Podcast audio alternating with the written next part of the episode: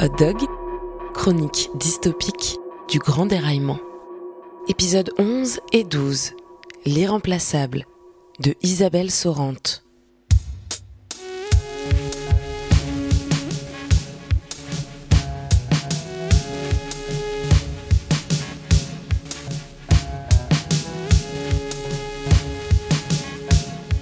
Je donnerais tout pour revenir en arrière. Ma peau, mes organes, mon âme, mes économies, tout ce que vous voulez, je donnerais tout pour être remplacé. Par pitié, remplacez-moi. Remplacez-moi, je vous dis. Je sais que vous êtes là. Je sais que vous m'entendez. Je venais de prendre ma retraite quand tout a commencé. Une retraite plus que confortable. Même si mon nom ne vous dirait rien, j'étais autrefois un architecte réputé. J'avais dirigé quelques chantiers importants, bâti le siège d'une compagnie d'assurance et celui d'une chaîne de télévision. Ainsi ai-je rencontré ceux qui allaient devenir mes deux meilleurs amis.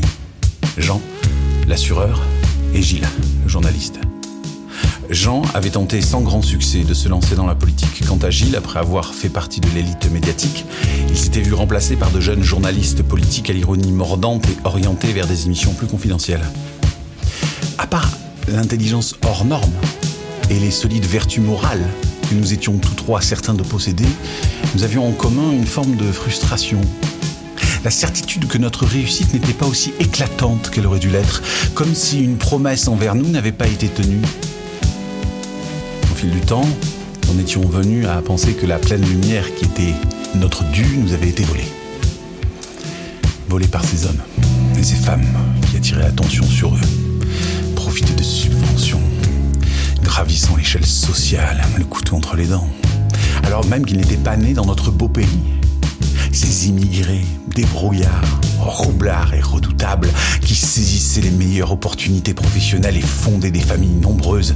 Ces étrangers qui finiraient par tous nous remplacer. Quand j'en parlais à Mona, ma femme, elle me regardait d'un air perplexe.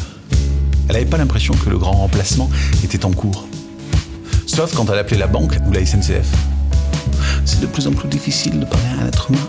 On dirait que les machines les ont tous remplacés. Quand je m'énervais, enfin, c'était pas ce que je voulais dire elle le savait très bien. Mona se contentait d'un sourire navré. Je crois que as peur de vivre, mon chéri. Toi, peut-être, peur d'être remplacé par des hommes plus jeunes plus sexy que toi. C'est tout à fait normal, tu sais. Peut-être que tu devrais acheter une crème anti-rides ou envisager un mini-lifting. Je savais pas si elle était sérieuse sarcastique. Quoi qu'il en soit, elle refusait de comprendre. Mona est d'origine italienne, italienne du Sud en plus. Ceci explique peut-être cela. Ma femme est à moitié étrangère. Elle ne peut pas comprendre. Quant à mon fils, plus je payais ses voyages, ses cours de théâtre, son loyer, plus il semblait me mépriser. Seuls Jean et Gilles me comprenaient.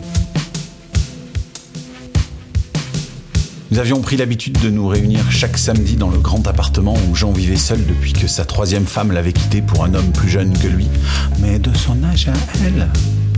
Tais-toi, Mona. Nous parlions jusqu'à une heure avancée de la nuit. Un soir où Gilles s'était montré plus éloquent que d'habitude.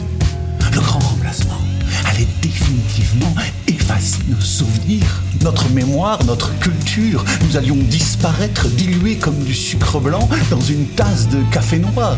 Nos enfants deviendraient des étrangers dans leur propre pays, ou bien ils renieraient nos valeurs, comme mon propre fils. Un soir donc où nous étions particulièrement bouleversés, je dis suis prêt à tout pour que ça n'ait pas lieu. Moi aussi, dit Gilles. Moi aussi, dit Jean. C'est alors que nous entendîmes sonner à la porte.